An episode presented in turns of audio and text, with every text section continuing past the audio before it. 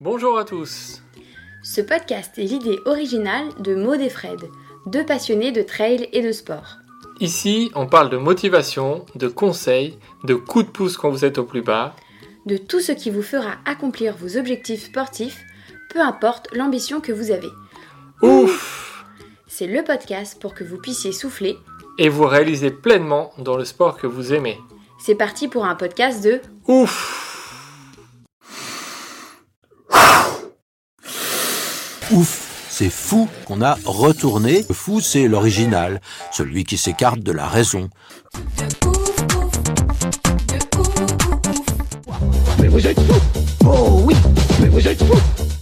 Bonjour à tous et bienvenue pour un nouveau portrait de ouf.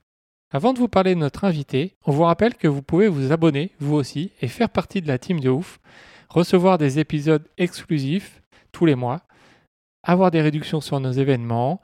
Vous pouvez aussi participer à un groupe de discussion pour poser vos questions aux invités. Pour cela, rendez-vous sur steadyhq slash ouf avec 3F. Mais aussi, vous pouvez vous abonner sur notre newsletter. Pour cela, il faut aller sur notre site ouf.fr. C'est une petite newsletter que vous recevez toutes les deux semaines. Ça prend 5 minutes à lire. On vous donne des petits tips, des conseils, nos expériences pour euh, faire des petites aventures de votre côté. Voilà, pour sortir un petit peu de votre quotidien. Donc rendez-vous sur notre site pour vous abonner. Maintenant, place à l'épisode avec Stéphane Diagana. Bonjour à tous, bonjour Fred. Aujourd'hui, on a l'immense plaisir de recevoir Stéphane Diagana, un des grands champions du monde de 400 mètres haies. Alors, il ne fait pas du trail, mais c'est un petit peu une référence pour Fred qui lui a commencé sur le 400 mètres haies avant de se lancer dans le trail. Donc, on s'est dit que ça serait une bonne interview pour essayer de comprendre ses motivations, son parcours et un petit peu sa philosophie du sport. En tout cas, nous, on a adoré le rencontrer. On n'en dit pas plus et on vous laisse écouter cet épisode. Bonne écoute à tous. Alors bonjour Stéphane. Bonjour. Merci d'être avec nous aujourd'hui. C'est un véritable plaisir de, de t'avoir euh, parmi nous. Alors, encore plus pour moi parce que j'ai, euh, avant de faire, ça fait 10 ans que je fais du trail, mais, euh, mais j'ai fait de l'athlétisme pendant 10 ans avant. Et j'étais plutôt spécialisé dans le 400 mètres haies. Donc forcément, euh, tu étais une petite référence, hein, on peut dire ça comme ça, Une dans le, grande référence quand même, on peut dire. dans le milieu de l'athlétisme. Donc, euh, donc ça me fait particulièrement plaisir de, de t'avoir aujourd'hui. Et euh, donc, avant de commencer et de parler de ta carrière, est-ce que tu peux nous dire qui est Stéphane Diagana? Alors, qui suis-je? Euh, Quelqu'un de, de curieux. Voilà, je commencerai par ça. Ouais. Euh, très très ouvert euh, à, à l'échange, à la rencontre. Euh, je dirais quelqu'un qui aime les gens par défaut. Voilà, Mhm. c'est-à-dire que euh, je vais m'expliquer. C'est-à-dire par défaut, j'aime rencontrer les gens, j'aime aller vers les gens. Euh, pour moi, la rencontre et l'échange, c'est toujours une opportunité. Bon, parfois dans la vie, c'est toujours pareil, on est déçu. on, aimerait, on aurait aimé ne pas rencontrer finalement certaines personnes. Mais il y a deux façons de voir euh, les Voilà, l'autre, c'est euh, c'est de se dire euh, c'est potentiellement une chance, euh, ou au contraire, c'est potentiellement un, un problème. Bah, moi, je me dis que c'est toujours potentiellement une chance, ça peut être un problème, et je préfère voir euh, la vie de ce côté-là et me tromper dans ce sens-là qu'à l'inverse. Euh, Mm. Donc voilà, si je devais me définir, donc du coup, euh, je rencontre des gens dans plein d'univers différents, c'est ce qui me permet de, de m'enrichir. Et euh, le deuxième, la deuxième chose, c'est que suis quelqu'un de passionné, et donc j'aime les gens passionnés aussi.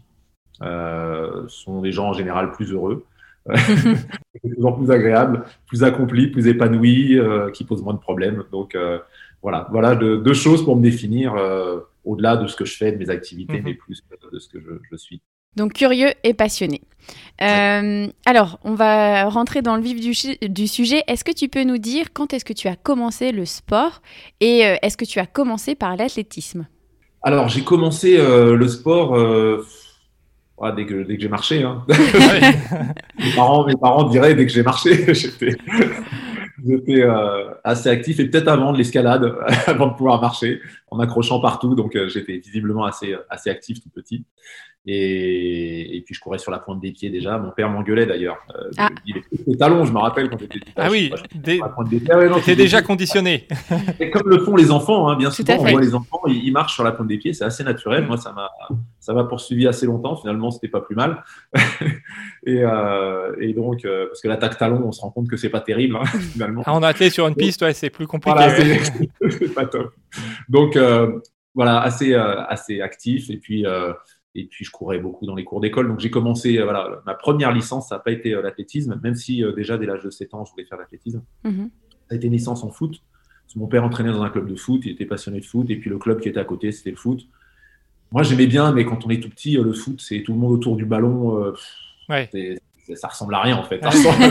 Donc ça me passionnait pas, si ce n'est que c'était une occasion de courir. Et puis, euh, et puis après, euh, mes parents ont déménagé. Ma mère était institutrice, donc elle a été mutée euh, de la Seine-Saint-Denis. J'ai grandi mes dix premières années à Saint-Denis. Mhm. Et puis après, elle a été dans le Val d'Oise. Et là, il y avait un club pas loin. Et j'ai rappelé à mes parents que le sport que je voulais pratiquer, c'était l'athlétisme.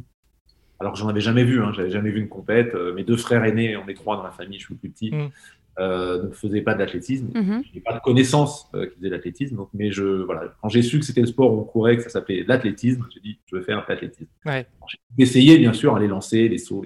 Mais euh, voilà, j'y suis allé pour la course à pied. Et donc, ma première licence d'athlétisme, de 10 ans. D'accord. Donc ça fait un, petit bout de temps. Et effectivement, tu fais bien de le rappeler parce que quand on s'inscrit à l'athlétisme, on ne fait pas que de la course à pied. Enfin, que de la course, euh, on fait euh, toutes les autres compétitions. Enfin, je l'ai appris euh, avec Fred qui lui a commencé tôt. Il y a du marteau, il y a du disque, il y a du javelot. Enfin, c'est vraiment toutes les, les, disciplines. Jusqu'à l'adolescence, on dit hein, généralement, il faut, faut, faut, pratiquer un petit peu tout. Après, on peut commencer à se spécialiser. Mais, mais quand on est petit, c'est bien pour, pour, pour la formation en fait d'athlète de, de tout faire. Et quand on se spécialise, on peut se spécialiser dans le tout qui s'appelle les épreuves combinées. Exactement. donc, voilà, donc, il y a des gens qui ne veulent pas spécialiser parce qu'ils aiment justement la, la, la, diversité que propose l'athlétisme et ils ont des talents euh, multiples. Donc, euh, ils vont sur les épreuves combinées. Mais c'est vrai que quand on commence l'athlétisme, il y a quatre grandes familles. Il y a les, les sauts, les courses, mm-hmm. les lancers et puis la marche.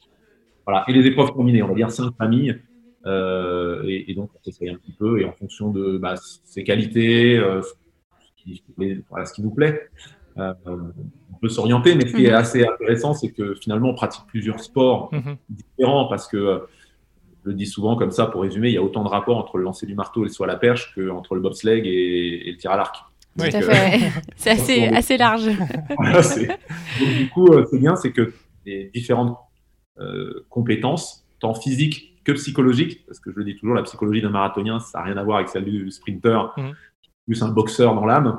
Euh, la diversité des, morphotypes et la diversité des qualités euh, physiques et psychologiques euh, peut s'exprimer en athlétisme. Mmh.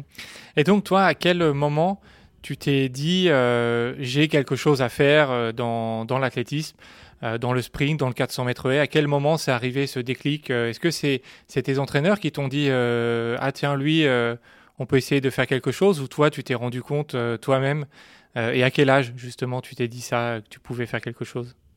Bah, en fait, moi, quand j'ai commencé l'athlé, le faire quelque chose, c'était de l'athlé tous les jours. Donc, euh, peu importe. Ce que j'aimais, c'était m'entraîner. Alors, plutôt la course et les sauts hein, que, mm. les, que les lancers, course de haies et, sprint. Et puis les sauts, longueur et hauteur. Quand j'ai commencé, j'étais petit, c'était pas mal en 100 hauteur. Et, en fait, moi, je, vraiment, je me suis projeté très tard euh, dans un parcours de, haut niveau, mais euh, à force d'y aller, bah, j'ai progressé. Et, je me souviens, j'ai des souvenirs précis. Euh, je, m'entraînais dans Cormeil-en-Parisis, un petit club en région parisienne, dans le Val d'Oise, un peu en hauteur. Donc, quand il neigeait l'hiver, parce qu'il neigeait plus qu'à l'époque, hein, et oui, le changement climatique, c'est Je peux en, témoigner, parce que là, je vous parle, ma première licence, c'était il y a 40 ans, plus de 40 ans. Donc, donc du coup, euh, oui, quand la neige euh, restait, euh, parfois ça faisait avec le vent, ça faisait une couche de glace. Et je me rappelle avoir fait des séances de sprint sur la glace avec mes pointes, quoi, comme un comme quelqu'un qui fait du bobsleigh. et donc j'étais voilà, j'étais j'étais passionné. J'allais j'allais à pied, je marchais parfois 11 km pour aller à l'entraînement parce que je ratais mon, mon train, mon bus. Après l'entraîneur pouvait pas me récupérer, donc j'arrivais avant de faire mes trois bandes de footing, j'avais déjà fait 11 km de marche. Aujourd'hui, c'est surréaliste pour des gamins. Euh, oui. Complètement, complètement. On les dépose devant, devant le, stade et puis ils font leur, leur épreuve. et puis exactement, mais moi, c'était ça. Alors, c'était pas à chaque fois, mais ça m'arrivait plusieurs fois dans le mois euh, d'avoir à faire ça.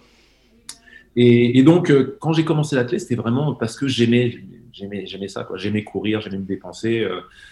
et, et, donc, du coup, ça, c'était à l'âge de 10 ans. Je suis entré à l'INSEP à 19 ans. J'avais aucune perspective. J'étais j'avais fait deux, finales de championnat de France, une fois sur le podium, une fois juste finaliste sur 110 mètres, 400 mètres euh, l'année suivante.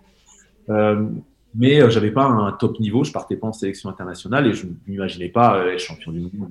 C'est à partir de 21 ans, à ma deuxième année à l'INSEP, que là, j'ai commencé à avoir des perspectives. Je me suis qualifié pour ma première sélection Mm. au championnat d'Europe euh, en 1990 euh, à Split. Et puis, euh, et puis après, euh, du coup, voilà, les choses se sont dessinées à ce moment-là et j'ai commencé à avoir des objectifs d'être champion du monde ou champion olympique. Mais finalement, il y a 11 ans, euh, je m'imaginais pas, euh, les 11 premières années, je m'imaginais pas faire du haut niveau parce que même après, quand on voit ces compètes à la télé, on n'a pas l'impression qu'il y a un lien entre les deux, quoi, entre ce que je fais tous les jours et puis les gens. On n'imagine pas qu'ils sont passés par là aussi. Et Ouais.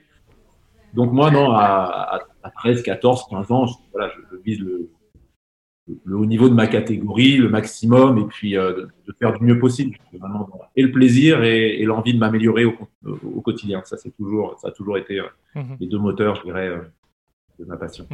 Et donc, on va revenir sur euh, le moment où tu te lances dans des compétitions à haut niveau. Donc, tu l'as dit, euh, donc tu deviens champion de France en 90. Euh, tu vas faire tes premiers championnats d'Europe euh, à Split, en Croatie.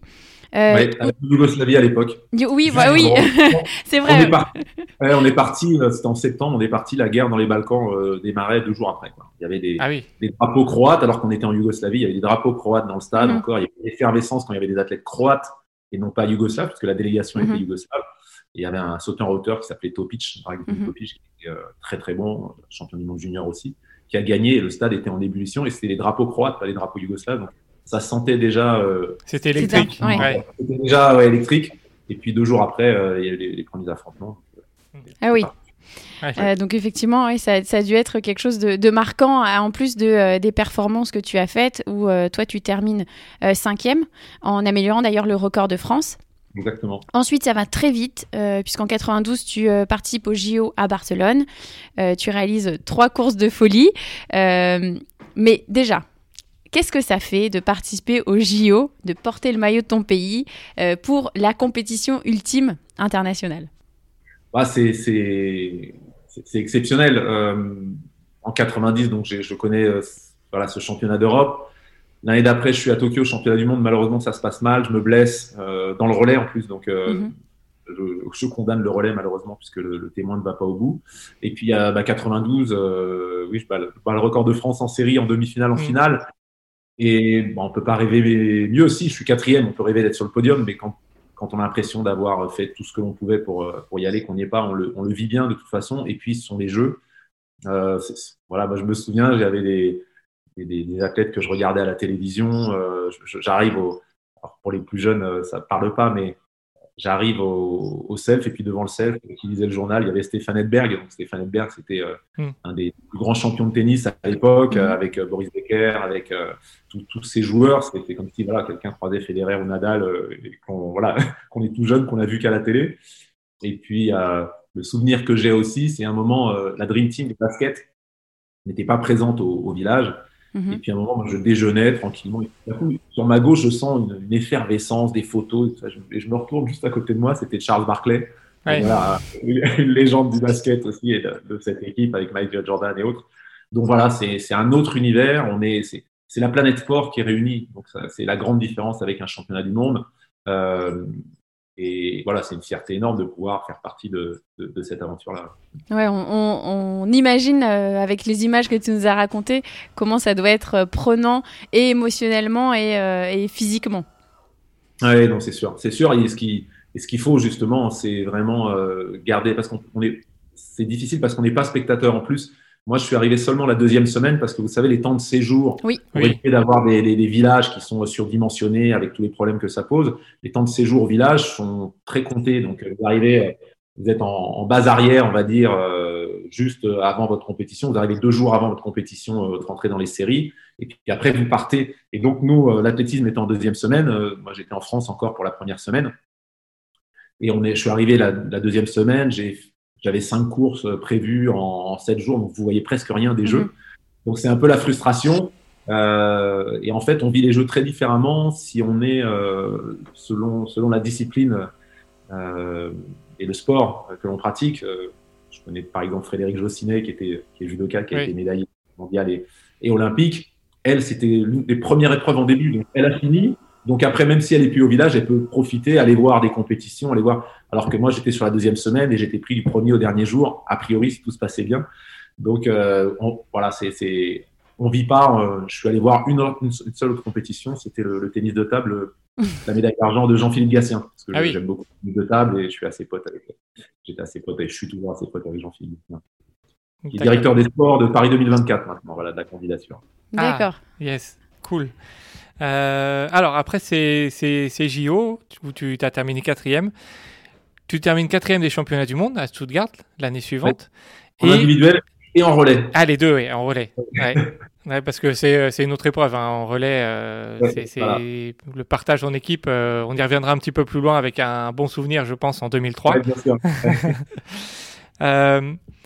C'est en 94 que tu as gagné ta première médaille euh, internationale avec les, championnats d'Europe où tu termines, euh, tu termines en médaille de bronze. Est-ce que c'est un poids qui se qui s'enlève à ce moment-là euh, cette, médaille internationale? Alors c'est pas au niveau mondial, c'est au niveau européen, mais c'est déjà quand même quelque chose d'énorme. Parce que tu, tu l'as dit, tu avais des ambitions de devenir champion du monde. Donc là, une première médaille internationale, on imagine que, que ça t'a peut-être libéré un petit peu pour la suite.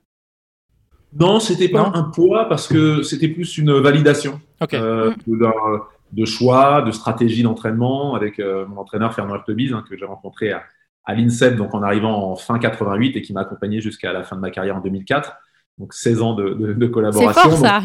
voilà, voilà, c'est ouais, c'est assez rare. Donc euh, on a eu des choix forts sur les méthodologies d'entraînement, les stratégies qu'on mm. voulait prendre, donc sur du long terme. Hein, et c'était plus une validation de, de certains progrès, euh, une validation euh, par rapport au projet d'être champion du monde ou champion olympique un jour. Donc ça passe aussi par la capacité à, à, à maîtriser, mais en même temps c'était euh, c'était aussi une déception, une validation parce que euh, dans l'année j'avais fait certains chronos qui étaient intéressants, mais une déception parce que euh, j'avais pas couru au niveau où j'aurais dû courir en finale.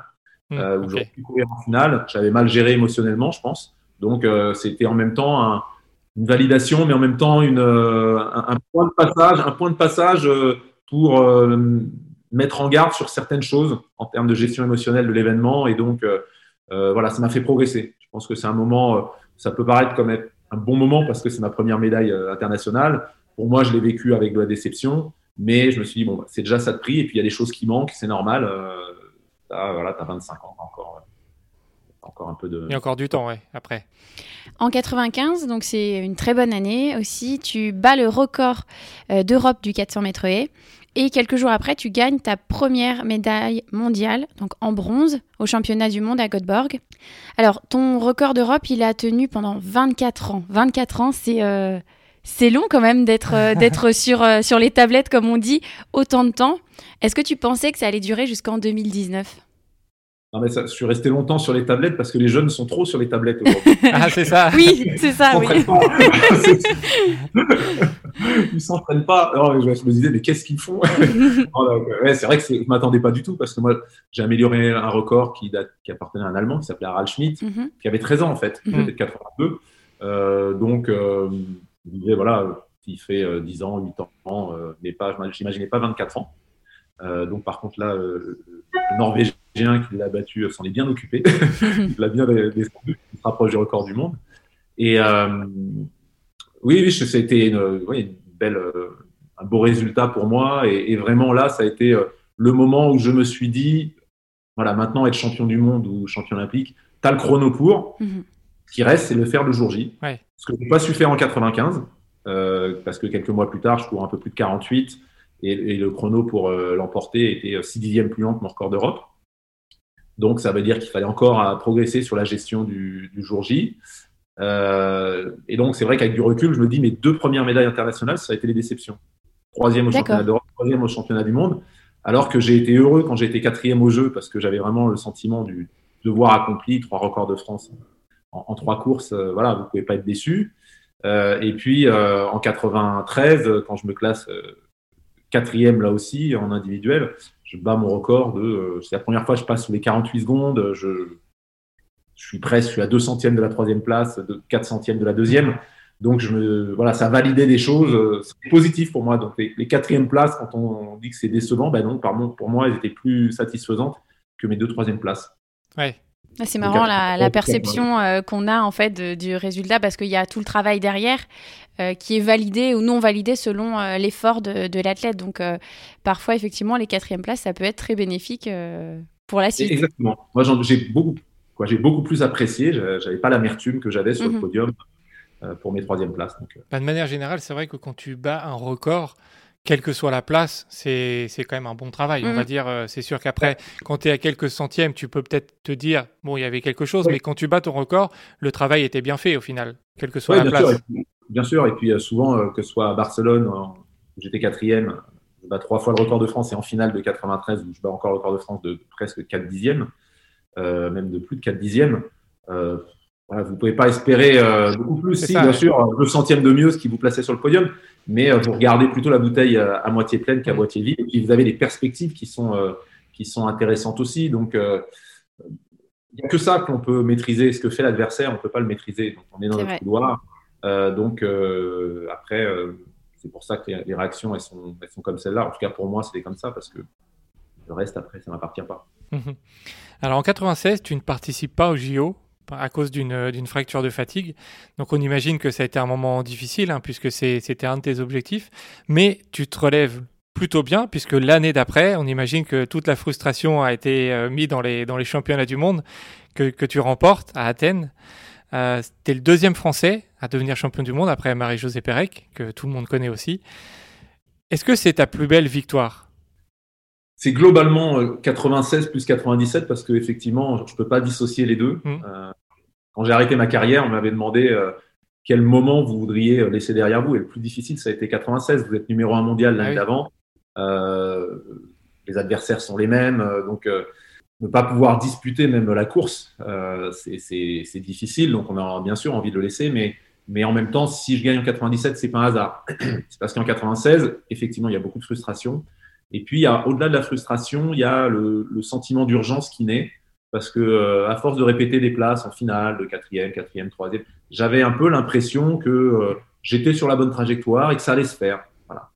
Et, et en fait, bah non, il faut saisir sa chance parce qu'elle peut s'envoler. Et 96, c'est un grand vide, c'est une rupture par rapport à, à l'enchaînement euh, des, des, des, années qui précédaient, de, de, voilà, 93, 94, 95, 92, même 93, 4 ans où j'étais mmh. vraiment à chaque fois sur la bonne trajectoire. Et là, c'est une rupture et je me dis, mais peut-être que tu n'auras plus jamais une finale, tu ne sais pas, ta blessure, si ça. Et donc, je me suis dit, si tu as une chance encore, sois plus exigeant que jamais, euh, plus réfléchi, plus investi encore dans les choix que tu dois faire dans ta course, dans ta préparation. Et je pense que ça, dès que j'ai pu commencer à recourir, euh, après quatre mois d'arrêt, entre juin et octobre 96, j'ai pu recourir. Voilà, j'étais dans cette, euh, dans cette optique-là. Euh, avec un, petit plus, le petit plus qui me manquait peut-être. Et puis, euh, et puis voilà, ça, je pense que ça, ça a énormément servi. Mais on va revenir d'ailleurs sur, euh, sur ces périodes-là où tu as, eu, tu as connu des blessures et qui t'ont contraint d'arrêter de, concourir. comment tu gères ça, toi, en tant qu'athlète de haut niveau? Parce que on, imagine alors un athlète euh, amateur, bon, il s'arrête, euh, c'est pas sa son dire, sa, sa, raison de vivre, c'est pas son son boulot. Toi, c'est ce que tu fais au quotidien. Et voilà, et c'est déjà difficile, exactement. C'est ça. bien sûr. et, toi, comment comment tu gères ça par rapport, on va dire, à un amateur ou par rapport à de, manière générale? Bah, En fait, euh, j'ai très vite compris que, c'était. Euh, alors, c'est pas du fatalisme, parce que le fatalisme, ça voudrait dire ne rien faire pour les éviter. Donc, mm. euh, euh, non, c'est pas du fatalisme de dire que c'est un, un, point de passage obligé. Quel grand champion n'a pas connu de problèmes de, santé, de problèmes physiques? On utilise notre corps voilà, avec des, des, des, charges de travail, des intensités assez fortes. Et je prends souvent cet exemple, c'est que on est tous uniques euh, c'est de la biomécanique. C'est bien plus compliqué que la mécanique parce que euh, un entraîneur, il a face à lui tous les jours un athlète qui est différent. Euh, parce que ça, voilà, il ne s'est pas alimenté de la même façon. Parce que, il peut y avoir des déséquilibres parce que la fatigue, parce que donc si on faisait des prises de sang tous les jours, ce serait tous les jours différent. Si on faisait des, biopsies musculaires, ça serait tous, les jours, différents. si on faisait des mesures de tension musculaire, et, et c'est pas forcément visible. Et, donc, l'entraîneur, il travaille avec un modèle unique qui mhm. tous les jours est différent. Et, forcément, euh, bah, il y a de la casse. Donc, c'est incontournable.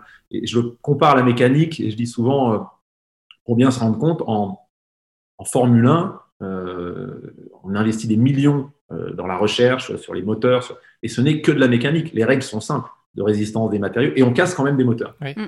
Donc, le jour où on ne se blessera plus en... Moi, je, les gens qui disent on peut, on peut ne pas se blesser du tout, je dis oui, peut-être, mais en tout cas, je connais pas, je sais pas comment. Mais en tout cas, il faudrait le nombre de paramètres qu'il y a à gérer sont beaucoup plus complexes et je pense que la blessure donc fait euh, partie intégrante du chemin et donc que le terrain de compétition euh, d'adversité, je dirais, ne s'arrête pas au terrain sportif. Mhm. Et que la capacité à être performant dans la prise en charge, alors bien sûr dans la prévention des blessures, c'est évident, mais dans la prise en charge des blessures quand elles surviennent, s'entourer des bonnes compétences, c'est un terrain d'excellence aussi, et qui est un, un terrain d'excellence sur lequel vous pouvez faire la différence par rapport à d'autres athlètes par rapport à d'autres athlètes qui sont parfois plus doués intrinsèquement, mais qui, euh, pour des raisons euh, diverses et variées, vont moins bien gérer ces périodes-là, auxquelles ils seront confrontés à un moment ou à un autre, pas forcément au même moment que vous, mais à un moment ou à un autre. Et donc, l'idée, c'est de se dire, bah, moi, si je, fais mieux là que les autres, eh ben, finalement, c'est un terrain où je peux, euh, m'exprimer et c'est, ça fait partie du champ de la compétition. Donc, c'est, c'est une phrase que je, je, répète beaucoup parce que finalement, j'ai pris, ces, pris ces blessures avec l'optimisme de Churchill, mhm. qui disait euh, Churchill, le, pessimiste voit dans chaque euh, opportunité une difficulté, l'optimiste voit dans chaque difficulté une opportunité. Je crois que cette difficulté-là, euh, c'est aussi une opportunité de faire mieux que les autres. et ça fait partie du champ de la compétition. Bien gérer sa récupération, bien s'entraîner, bien gérer les, les problèmes de blessure. C'est ça la compétition. C'est pas juste le jour J et c'est ça qui fait la performance. Et d'ailleurs, est-ce que c'est euh, une des raisons pour laquelle tu as, envie, tu as eu envie de créer euh, ton campus, euh, donc Diagana Sport Santé, pour partager voilà, ton expérience de, de, ce, de cette gestion de, bah, de l'effort et aussi bah, des moments qui sont un peu moins bons? Oui, alors ce sera, ce sera un, des, un, des, un, des, sujets. En tout cas, je veux que ce soit un lieu d'échange mm-hmm. avec des, des, amateurs passionnés des sports d'endurance. je pense qu'il y a beaucoup de, de transversalité et, j'ai pu en parler avec un, entraîneur qui, entraîne dans le triathlon, dans, le, mhm. la piste aussi sur, en athlétisme et aussi dans le trail, en fait, qui fait la préparation physique pour le trail. Et il dit c'est très intéressant d'aller échanger. Euh, il dit moi le, regard de l'entraînement du triathlon me donne des idées pour, le, pour la piste, la piste m'apporte pour le tri, apporte pour le triathlon et ainsi de suite euh, pour le trail.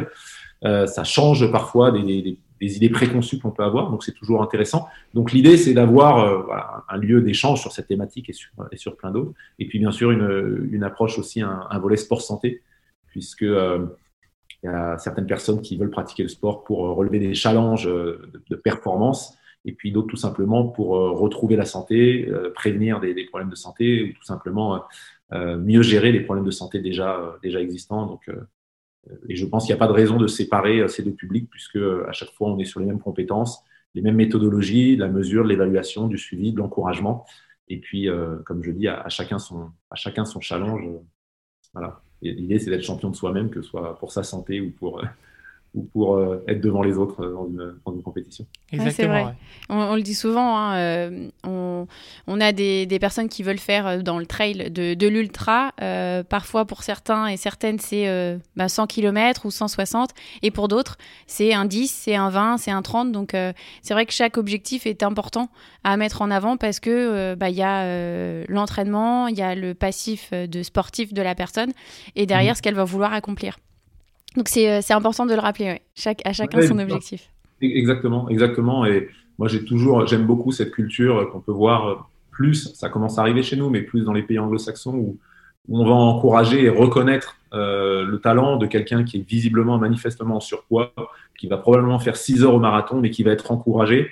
et, moi, je préfère cette attitude-là plutôt que des attitudes qui sont un petit peu plus présentes chez nous, on dirait bah, c'est n'importe quoi, ils se donnent en spectacle, ça n'a pas de sens. Euh, mhm. Vous voyez, je, caricature. Oui, oui. Il y a, il y a beaucoup plus d'approches positives pour encourager les gens. Il va, attendez, il a au moins autant de mérite euh, que le gars qui va faire deux heures, parce que lui, ça va durer six heures. Et psychologiquement, euh, ça va être dur, qu'il a dû en baver, qu'il a dû affronter le regard des autres. Donc, je pense qu'il faut être beaucoup plus supportif.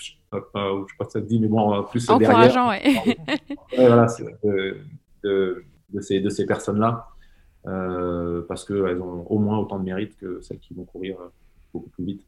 Oui, donc c'est chouette, non? Donc bravo pour, pour ce qu'en plus je sais euh, que ça a été un petit peu long à mettre en place parce que j'ai euh, Marine qui a travaillé avec, euh, avec toi. Marine Exactement, qui est une de mes meilleures amies. J'ai fait, j'ai fait les trois ans de STAPS avec elle. Donc, donc du coup, j'ai suivi ça un peu par le biais de Marine. Je sais que ça a été un petit peu compliqué, mais. Ah, voilà, pardon, pas encore. on espère démarrer les travaux l'année prochaine on a quelques procédures juridiques. Voilà, la joie de ce genre de projet. C'est ça. Mais ça va voir le jour au moins. C'est chouette, ouais. Ouais, j'espère, j'espère démarrer les travaux l'année prochaine. Yes. Euh, alors, avant l'arrêt de ta carrière, tu deviens champion d'Europe en 2002 à Munich et surtout euh, un mémorable souvenir en 2003. On imagine, on en a parlé un petit peu tout à l'heure avec, euh, avec le relais. Donc, toi, tu participes au relais 4x400. Donc, on dit que l'athlétisme, c'est souvent une, c'est un, un sport individuel, sauf que quand on fait le relais 4x400, en 2003, les championnats du monde sont à Paris. Tu fais un podium, donc une deuxième place qui se révélera un peu plus tard euh, finalement euh, médaille d'or, puisque les, États-Unis qui étaient devant ont, euh, été disqualifiés pour, parce qu'il y a une, personne qui a été prise pour, pour dopage. Comment, ça, comment tu l'as vécu cette, cette expérience championnat du monde de Paris, l'ambiance avec, avec le, le, relais justement et cette, cette médaille? Alors, euh, je, voudrais revenir sur la notion d'athlétisme sport individuel, parce que c'est vrai que le relais est un, le jour J euh, une discipline euh, par équipe, collective. Mais en, fait, l'athlétisme, ça dépend ce que l'on regarde. Quand, je suis dans les blocs, effectivement, je peux vous dire que là, je ne peux pas être plus seul. J'ai jamais été plus seul de ma, vie que quand vous êtes là avec sept amis qui veulent la même chose à peu près que vous. Donc, on se sent très seul pour faire face à, ça. Mais, mais c'est qu'une toute petite partie. En fait, ce qui permet, ce qui rend ça possible, c'est tout le travail collectif, collaboratif. J'ai parlé de 16 ans de collaboration avec mon entraîneur et, mhm. les entraîneurs qu'il y a eu avant ont eu leur rôle. Et puis, euh, quand vous êtes blessé, c'est euh, le médecin, c'est puis pour prévenir les blessures aussi, le chirurgien, le kiné, l'ostéo, euh, votre agent. Donc, c'est tout ça qui, parce que même l'agent peut dire qu'est-ce qu'il vient faire là, ben, c'est lui qui va vous, aussi vous permettre d'entrer dans les bonnes courses. quand vous êtes jeune, notamment, vous n'arrivez pas à voir des couloirs. Euh, et, c'est donc tout ce travail-là bah, qui s'exprime le jour J. Donc vous, vous êtes un peu en charge de, de livrer, de, la livraison, mais, mm. mais c'est pour moi, j'ai jamais vécu ça. Et, et plus vous allez dans l'excellence, plus il est nécessaire d'être entouré, d'agréger, de nouvelles compétences. C'est-à-dire, ah. pour résumer, je dis souvent. pour être mauvais, on a besoin de personne. Pour être excellent, c'est plus compliqué. Voilà. donc, donc voilà, c'est comme ça que ça fonctionne. Et, Maintenant, pour parler de, l'expérience collective, avec, c'était extraordinaire. Il y avait une ambiance à laquelle on ne s'attendait pas. Euh, et, donc, euh, moi, j'étais sorti assez tôt. Euh, je, me suis mis en, demi-finale. J'étais 9e, il y avait 8 places pour la finale, malheureusement, sur, sur 400 haies. Je m'étais qualifié in extremis. Ça avait été très compliqué la préparation. Et puis, donc, après, j'avais le, le relais et je me souviens d'avoir vu Bob Tari 3000 steeples qui, revenaient des séries et il m'avait dit euh, c'est monstrueux. L'ambiance, il avait, s'il revenait d'une autre planète, je me suis dit, il faut que j'y aille. Là, et c'est vrai que c'était euh, phénoménal, que ce soit sur les séries ou la demi-finale du 400 que j'ai vécu, et puis après sur les deux tours du 4x4. Euh, un stade en fusion, quoi, un stade, ouais, avec, et puis avec une harmonie et une bienveillance extraordinaire dont j'avais besoin en particulier pour le relais et le jour de la finale parce que j'avais un problème de physique à gérer. J'avais une sorte de contracture euh, très très haut en haut des ischios qui se déclenchait si je partais vraiment fort et mes départs sont plutôt rapides habituellement. Et euh, j'en avais parlé d'ailleurs hein, euh, à mes coéquipiers, à Marc, à Leslie John et puis Naman Keita sur le terrain d'échauffement de la finale. J'aurais dit voilà, il y a ce risque, il faut que je vous en parle. parce que ça peut péter à tout moment. Et comme j'avais connu ça à Tokyo en relais, euh, je ne me voyais pas garder ça pour moi. Et, donc, je leur ai dit maintenant, si vous voulez que ce soit Ahmed Dou, qui était remplaçant, qui avait couru en série, qui court à ma place, moi, ça ne me pose pas de problème. Mais c'est à vous de décider. Et euh, ils m'ont tous dit non, non, c'est avec toi. Euh, parce que vu ce que l'on veut faire, voilà, il y avait quand même malgré tout un écart de potentiel vu ce que j'avais fait sur 400 et avec le remplaçant, avec Ahmed. Et donc, il a dit, vu ce que l'on vise, c'était de gagner. c'est avec toi. Ou, donc, voilà. Voilà, donc ça m'a bien soulagé, ça, ça a été la première chose. Et puis après, euh, j'étais encore un peu tendu euh, sur le terrain d'échauffement et je me rappelle avoir croisé le regard d'un Américain, Tyree Washington, à un moment, il y a eu un Allez les Bleus qui est parti comme dans ça, j'avais les Et là, ça a fini de me relâcher complètement. Je me suis dit, allez, maintenant, de toute façon, tu, tu donnes le, meilleur de, ce que tu as. De toute façon, c'est le minimum que tu dois donner vu ce qu'on te donne là, quoi. Hmm. Et ça a été extraordinaire. J'en parle encore. C'est comme si je les entendais, j'ai frissons, je vois encore le, j'ai des images, elles sont gravées, quoi. Je, quand je marchais, je croisais Tyree Washington, il regardait en l'air dans les tribunes. je sentais qu'il avait senti quelque chose de, de, différent, quoi. Et, non, c'était exceptionnel, exceptionnel, un moment. Et puis après, le partage avec, même si on était deuxième, hein, euh, effectivement, à l'arrivée, à 8 centième des Américains, avec un record de France. Mais, euh, mais bon, ça, on avait fait le, maximum. Moi, j'avais le regret forcément de ne pas être dans une meilleure, euh, meilleure disposition. Hein. C'est 2002. Si j'avais eu les jambes de 2002 quand je, suis en Europe, où j'avais couru une seconde plus vite sur 400 F, forcément, on aurait gagné directement, sans passer par la case disqualification mm. pour deux Américains. Mais bon, c'était la dernière épreuve, ça aurait été magique. Ça aurait été, ouais, vrai. Magique, ça aurait été encore magique. En tout cas, on l'entend dans, ta voix et dans tes yeux, dans ton sourire, que, euh, cette expérience t'a beaucoup, euh, marqué de manière euh, très positive. on va revenir bah, sur, un de tes combats, qui est le dopage. donc, par rapport à. D'ailleurs, en plus, par rapport au fait que tu l'as vécu même toi dans ta carrière, euh, bah, notamment dans cette compétition-là où vous avez récupéré l'or euh, par la suite, suite à, au dopage des Américains. Euh, c'est moins bien. Ouais, bah oui, de toute façon, forcément, hein, c'est jamais, c'est sur le moment qu'on a envie d'avoir la médaille. Bon, après, euh, est-ce que tu trouves que les fédérations et les instances internationales, elles sont impliquées dans ce combat-là autant que, que toi tu, tu l'es? En fait, je, je pense qu'avec les la philosophie de la lutte antidopage euh, aujourd'hui, je pense qu'il y a un investissement qui est, euh, qui est, réel. Hein. L'Agence mondiale antidopage a été créée, je crois, c'était au Danemark en, 99, hein, si je ne mhm. me trompe pas, en tout cas fin des années 90. Euh, Et donc voilà, on a maintenant un peu plus de, 20 ans de recul. les choses se sont améliorées. Je pense que c'est plus compliqué de passer au travers des mailles du filet. donc c'est bien. maintenant, il y a toujours voilà, possibilité, il y a des techniques de, de dopage qui sont qui sont très très pointus, qui mhm. permettent d'évacuer les produits très vite. Donc, euh, je pense qu'il y a encore des gens, et puis bon, il y a, des gens qui passent au travers, hein. euh, soit parce qu'ils ne sont pas contrôlés au bon moment, soit parce qu'ils sont contrôlés, mais euh, vraiment, il y a des fenêtres de détection qui sont courtes parfois. Mhm.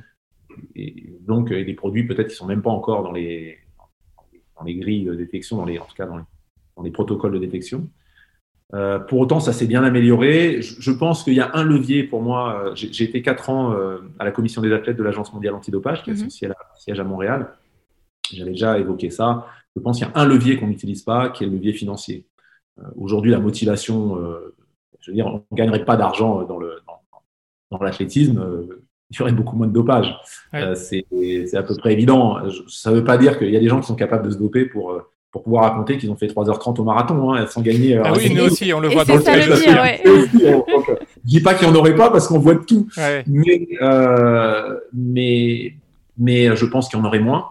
Ça, c'est sûr. Et après, comme la motivation, elle est financière, je pense que faire peser un, risque financier sur l'athlète qui se dope, c'est pour moi le, le pas à franchir qui n'est pas franchi, je ne sais pas pourquoi. Et, l'idée, ce serait de pouvoir euh, mettre à disposition des athlètes qui sont lésés, comme ça a été le cas pour moi euh, et pour le, relais, euh, mais comme ça a été le cas aussi pour le relais qui était quatrième à Paris, du coup, pas sur le podium, mais qui est devenu troisième, mm-hmm. qu'on puisse faire une sorte d'action collective avec accès à, des avocats, à des, avocats qui puissent porter, le, faire valoir le préjudice mm-hmm. auprès des athlètes fautifs et donc, il faudrait qu'il y ait une structure juridique au sein de l'Agence mondiale antidopage qu'on puisse saisir, qui soit financée et euh, qui ait, euh, je dirais, une portée suffisante pour aller, euh, s'il faut, inquiéter un athlète qui, vit sur un autre continent, je ne vais pas citer de pays pour pas, mais mhm. qui serait très difficile contre qui, contre lequel il serait très difficile de faire une procédure, mais que l'Agence mondiale antidopage pourrait porter au nom des athlètes lésés, avec des financements pour euh, récupérer, faire valoir un préjudice. Et parfois, il est simple le préjudice, hein, parce que dans les contrats, c'est écrit si vous êtes à telle place, vous avez votre contrat pendant 2-3 ans, il est modifié il y a temps. Si vous êtes à telle place, euh, il est. Donc, ça, je veux dire, c'est très facile, plus le préjudice moral. Et je pense que si tout le monde se met ensemble, parfois, ça peut faire des grosses sommes d'argent. Celui qui n'est pas entré en finale à cause du euh, américain. voilà, et, et, donc, donc, du coup, je pense que ça, ce serait un, un frein parce que des athlètes qui ont fait une carrière sans se doper, et à un moment qui sont en difficulté se diraient attends, là maintenant si je prends des risques, à qui on dirait bah, allez prends ça, ça va t'aider, ils diraient mais bon je peux être inquiété et puis avoir à vendre ma maison, avoir à vendre voilà mmh. être sur la paille derrière. Euh, et puis des athlètes qui voilà qui se dopent auraient cette pression supplémentaire.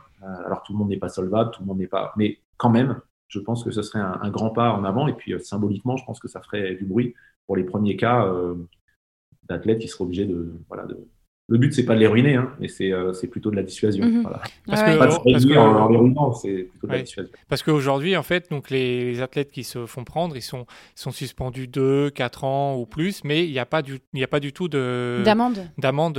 non, d'accord. Pour, pour, certains, du coup, il n'y a pas de risque. C'est-à-dire que, bon, bah, ok, je suis sorti de la partie, je reviens dans deux ans pendant deux ans, euh, je, je, peux. Alors, ils ont, il y a des protocoles de suivi, mais, mais en plus que ce que l'on sait aujourd'hui, j'ai lu des, des, papiers euh, là sur euh, sur l'épigénétique en fait euh, et, et l'expression de certaines protéines musculaires ou autres.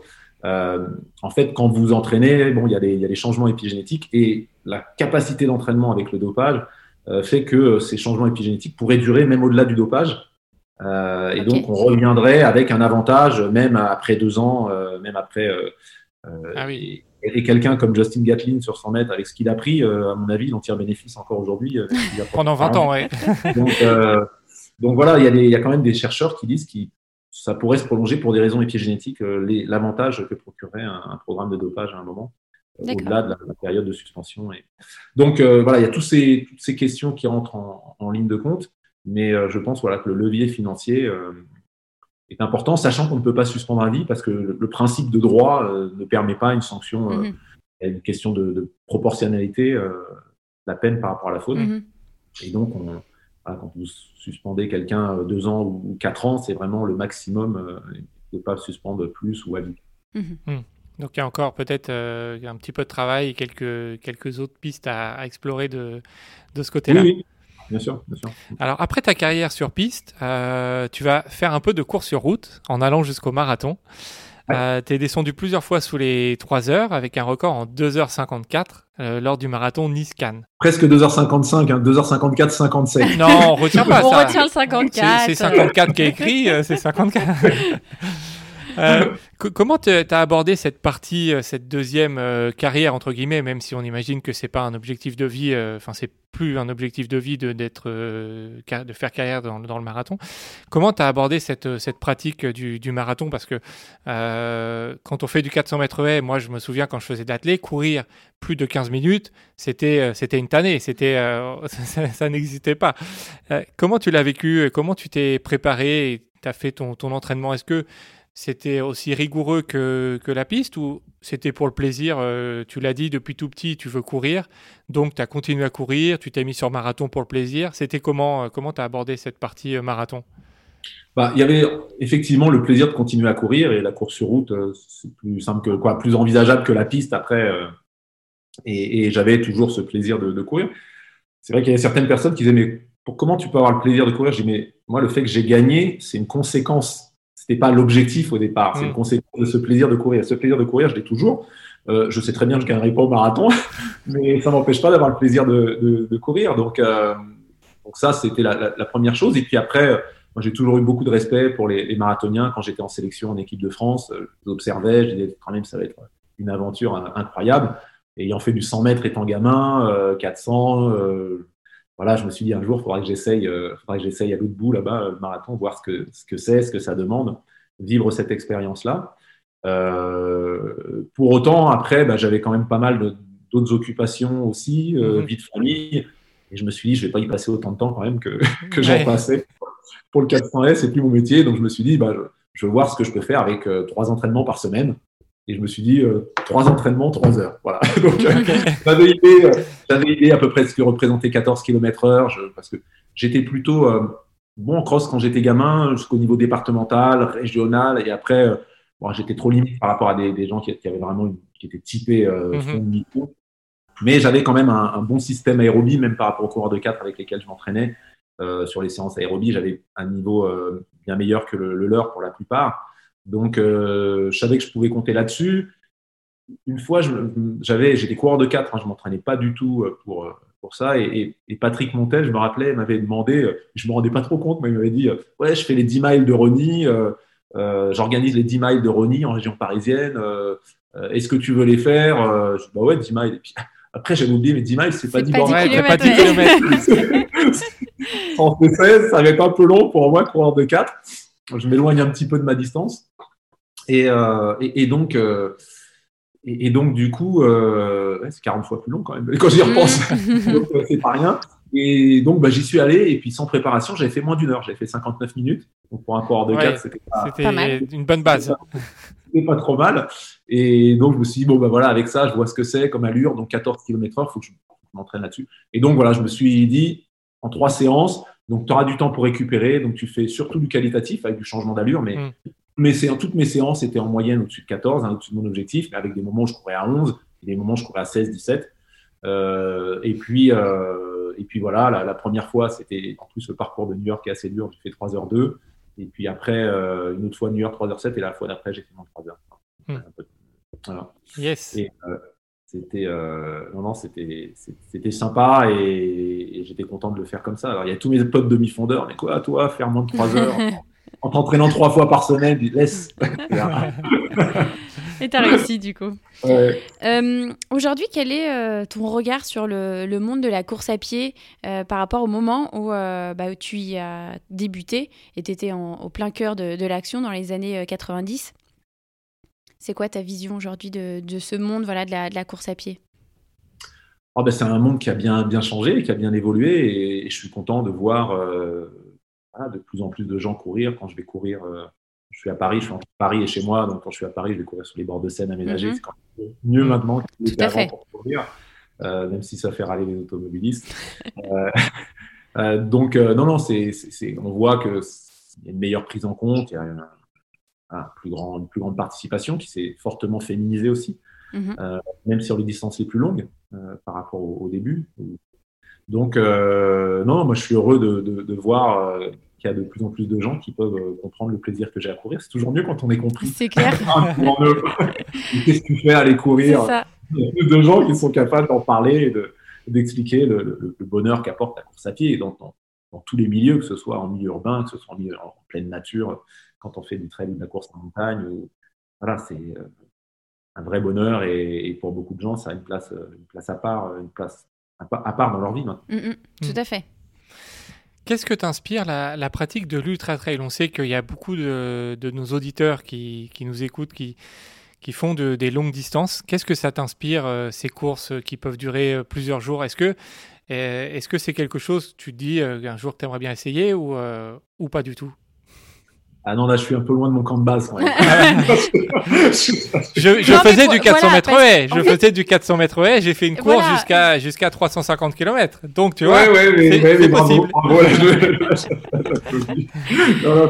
non, là, je, non, j'ai du mal parce qu'en plus, même euh, je fais du triathlon aussi et je suis mhm. allé jusqu'à un Alpha Ironman. Mhm.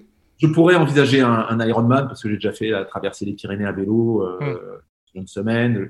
Donc, je, je pourrais, mais euh, euh, faut quand même être pour prendre plaisir. Moi, je pense, pense toujours au plaisir. Et, et, mm. et, plus on allonge la distance, euh, plus pour euh, prendre plaisir, je pense qu'il faut être préparé avec un volume d'entraînement et un temps d'entraînement dont je ne dispose plus aujourd'hui ou dont je n'ai plus envie de disposer mm-hmm. euh, parce que j'ai d'autres priorités familiales, professionnelles mm. ou autres. Euh, et donc, je sais qu'avec l'entraînement que je peux, je peux prendre plaisir sur un Alpha Ironman. sur un Ironman, si je m'entraîne pas plus que je le fais aujourd'hui, et si je donne pas à ce projet une plus grande part, j'aurais euh, des difficultés. Alors que par exemple, j'ai participé une fois à, j'étais invité au, prologue de la Titan Désert, qui est une course en VTT euh, dans le désert marocain. Euh, la première étape, elle faisait 115 bornes, c'était six étapes de 115 bornes. Ça, je sais que je pratique beaucoup le vélo, c'est un sport porté. Je sais qu'avec, euh, je pourrais prendre plaisir sur ce genre, avec en même temps la difficulté, parce qu'on a toujours envie de, s'affronter, de découvrir, mais il faut pas se noyer non plus. Voilà. Donc, mm-hmm. Je pense qu'aujourd'hui, me lancer sur un 180 bornes, je prends euh, un ultra trail. Euh, voilà, il y a l'ultra trail du Mercantour près de chez moi. Oui, oui. Qui est magnifique. voilà, si je le fais, ce sera voilà, pour faire 35, 40, 50 bornes. Je sais que là, je peux prendre plaisir, mais, mais après, non. Et puis, euh, on m'a proposé plusieurs fois le, marathon des sables. Et moi, je suis douillet, donc ah, ah, bah, va pas là-bas, c'est foutu. Hein. si c'est rentré se, se faire mal dans l'effort physique, ça va, mais dans l'intégrité physique, gérer des pieds qui saignent, des ampoules et des machins, Mm. Euh, non, c'est pas mon truc. Je suis pas aventurier. Et là, on est, on est au-delà du sport, il y a une dimension aventure Oui. Mhm. euh, avec euh, et, et l'intégrité physique dans l'effort. euh, tant que voilà qu'on est là-dessus, euh, ça va, je peux aller assez loin, mais euh, non, des, gérer des, des, des pieds qui saignent et tout ça vois les pas. Non, mais c'est- c'est c'est tout à ton honneur hein, de, de savoir ce que tu veux faire et ce que tu ne veux pas faire. Ça, c'est bien. Parce qu'il y en a qui Ouais. se lancent dans ce genre de défi pour le faire, pour le défi, et au final, euh, qui Qui le font le pour autre, pour autre chose et pas pour eux-mêmes. Donc, euh, donc ça, c'est Ouais. euh, c'est top. C'est d'autant plus euh, intéressant. Euh, on pose des que- ces questions à tous nos invités en fin d'interview. Est-ce que tu as un objet fétiche que tu emmènes euh, sur tes courses Alors, pour toi, c'est, euh, on va dire, sur le 400 mètres haies, on imagine que tu n'as le droit de rien porter à part ton maillot euh, et, euh, et, comment dire, tes affaires de sport. Mais est-ce que tu as un petit gris-gris que, que tu portes, que ce soit un bracelet ou autre, euh, avec toi quand tu vas euh, sur des compétitions? Non, non, jamais en fait. Et il y avait quelqu'un en équipe de France qui avait toujours un short particulier. Et en fait, non. Et je me suis dit, tiens, pourquoi Parce que c'est vraiment pas dans ma dans mon fonctionnement. Mhm. Et en fait, c'est pas dans mon fonctionnement parce que je me suis dit, j'aurais trop peur de l'oublier. je serais trop en stress. Oui, si tu l'oublies, t'es perdu. C'est ça. Moi, je l'ai oublié, je peux pas gagner aujourd'hui. Donc, je- non, pour, pour des questions de liberté, je ne veux pas me- m'enfermer dans des choses euh, dans des choses comme ça. Ok. Si tu devais rencontrer Stéphane Diagana, qu'est-ce que tu lui dirais? Ah, qu'est-ce que je lui dirais? Euh, Je lui dirais, bah, euh, je lui dirais, bah, je- j'ai l'impression que tu as essayé de faire du mieux possible. Ouais. Voilà, c'est ce que je voudrais. euh, C'est ce que non, mais je dis ça parce que euh, j'avais pas des qualités hors normes. Euh, je pense pas. En tout cas, ça dépend de quelle qualité on parle. Je pense que j'avais une très bonne entraînabilité. Je pense que j'avais une passion et ça, c'est une qualité qui est, à mon avis, le, le- le Mm. point commun. euh, c'est Qui fait, la, qui fait la transportable différence, ouais. dans, dans beaucoup de parcours. Hein, euh, euh, moi, j'ai jamais fait de sacrifice, j'ai fait que des choix, comme je le dis, mais parce que Mhm. j'étais passionné. Euh, Si vous n'êtes pas passionné, que vous n'aimez pas le quotidien, vous vivez tous les choix comme des sacrifices, et, et donc ça met une pression énorme sur le résultat le jour J. Donc, euh, je, pense que c'est ça ma, ma chance, euh, la passion, la bonne entraînabilité, et puis euh, voilà, essentiellement. Après, j'avais des qualités physiques, mais ça, ça a donné du temps pour qu'elles puissent s'exprimer aussi. Euh, mais j'étais pas un surdoué comme Ladji Doucouré qui avait des qualités d'explosivité que j'ai Mm. jamais eues. J'ai dû travailler pour me rapprocher de ça, ou sans doute comme Kevin Mayer qui a été champion du monde junior aussi, cadet.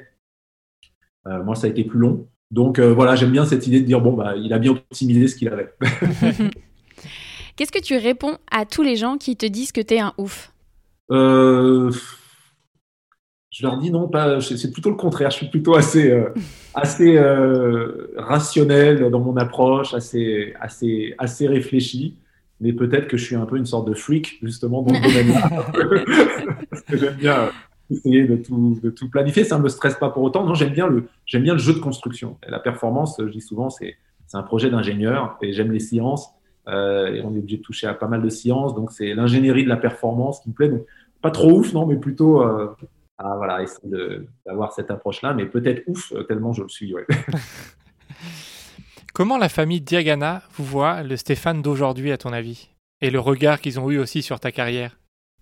Euh, bah, je pense qu'ils sont fiers, ils l'ont déjà dit. Euh, heureux pour moi. Ouais, ouais, je pense, euh, je pense que ouais, je me, sou- je me souviens de leur réaction. Et puis, euh, et puis ils sont, je pense, fiers de, de ce que j'ai fait, de comment je l'ai fait, parce qu'ils savent comment je l'ai fait.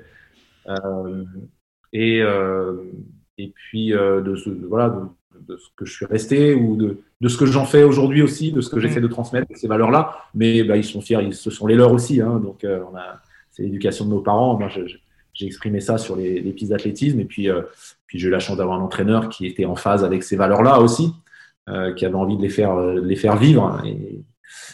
Et, voilà. Et puis dans la, dans la vie, il y a deux choses importantes qu'on peut transmettre, ce sont nos, nos, gènes, voilà, quand on a des enfants, et, nos idées et nos valeurs. Donc euh, voilà, les valeurs, c'est quand même quelque chose d'essentiel pour eux aussi, et ils sont en phase avec les miennes. Hmm. Et du coup, tes enfants, est-ce qu'ils font du, du sport? Ils font de l'athlétisme ou, Alors, il y en a Ouais. deux. L'aîné, la dernière, j'ai deux garçons et une fille. Euh, la, la fille étant la, la plus jeune. Euh, L'aîné et puis la dernière de l'athlétisme. Et celui du milieu, il fait du foot comme moi quand j'ai commencé. il, a, il a fait de l'athlétisme un peu. Il faisait les deux. Et puis après, il est allé sur le, le foot. Ok. D'accord. Euh, C'est quoi la prochaine aventure de Stéphane Diagana? Je ne sais pas. Euh, je ne sais pas. Pour l'instant, j'ai rien, j'ai rien de rien de précis. Alors les aventures sportives, j'imagine? Euh, non, sportives, c'est les, pro- forcément. les prochains Ah bah, les projets. aventures entrepreneuriales déjà, Oui. ça, c'est sacré. le- la création de, de ce centre, Tout ce temps, Forcément. voilà, santé. ton implication sur euh, peut-être euh, les JO 2024 Oui, oui, bien sûr, bien sûr. Oui, je suis à la commission des athlètes de Paris 2024, mais je suis, euh, je suis pas permanent et donc je suis à cette commission, donc euh, impliqué. Je suis et j'essaie de contribuer aussi. Donc euh, voilà, ouais, elles sont multiples dans ce cas les aventures et j'espère euh, en avoir bientôt aussi euh, avec beaucoup de monde, avec la reprise des événements euh, en plein air. Oui, Alors, on croise les doigts. Tout, voilà, ouais, moi aussi je croise les doigts. Et, euh, et non, je pense que ça va, ça va, ça va se faire bientôt et il faut être encore un petit peu patient, mais on va tous apprécier d'autant plus cette, cette liberté. Mm, Mm. Tout à fait. Avant-dernière question, une question difficile hein, qui pose des cols à, à nos invités. Est-ce que il y a une question que tu attends depuis longtemps, mais qu'on ne t'a jamais posée On imagine que tu as eu beaucoup de questions, beaucoup d'interviews hein, durant toute ta carrière. Est-ce qu'il y a une question où tu t'es dit pourquoi, pourquoi on me l'a jamais posée cette question? Et une question que tu attends? Non, parce que j'ai quand même répondu à beaucoup de questions et j'ai un peu d'imagination. je pourrais la trouver si vous me laissez le temps de réfléchir, mais là, non. Non, non, très honnêtement, non, je pense qu'on aborde le- le sport, le pourquoi, euh, les formes de motivation, euh, voilà, tout- pourquoi je suis resté aussi longtemps avec mon entraîneur, euh, 16 ans, comment c'est possible. Donc, voilà, toutes ces questions-là euh, qui sont, bon, elles, elles ont été posées, et puis des questions bien plus larges euh, Mhm. sur d'autres sujets, même euh, de vie. euh. Non, non, j'ai la, chance de pouvoir m'exprimer, donc du coup de répondre à pas mal de questions. Ouais. D'accord. Est-ce que tu as un dernier mot pour nos auditeurs qui nous ont écoutés jusque-là? On te laisse la parole. Et ben un dernier mot, bah oui, ce serait par rapport à l'actualité. Soyez patients, euh, soyez patients, ça va revenir. Voilà, des, de la- et puis de leur souhaiter euh, vraiment de, de, de, de croquer euh, la vie à pleines dents quand elle va pouvoir euh, revenir en, vex- en version XXL, là, parce que c'est vrai qu'on a, on a, on a une vie un petit peu, un petit peu, euh, un petit peu réduite à la portion qu'on veut en ce moment. Et voilà, plus de vie, plus de bonheur à, à toutes et à tous. ouais. Top. Super.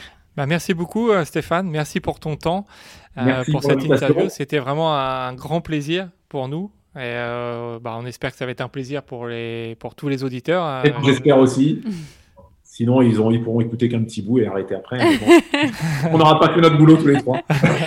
Bah, merci en tout cas oui, pour, euh, pour ton intervention, pour ton temps surtout.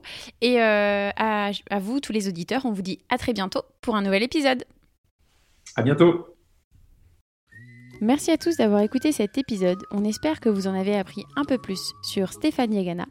En tout cas, nous, comme d'habitude, on est ravis de pouvoir échanger avec de nouveaux invités tout aussi inspirants les uns que les autres. Si cet épisode vous a plu, n'hésitez pas à nous mettre des petites étoiles ou des petits commentaires. Ça nous permet toujours d'être plus visibles et de pouvoir avoir de nouveaux invités sur notre podcast. En attendant, on vous dit à très bientôt pour un nouvel épisode.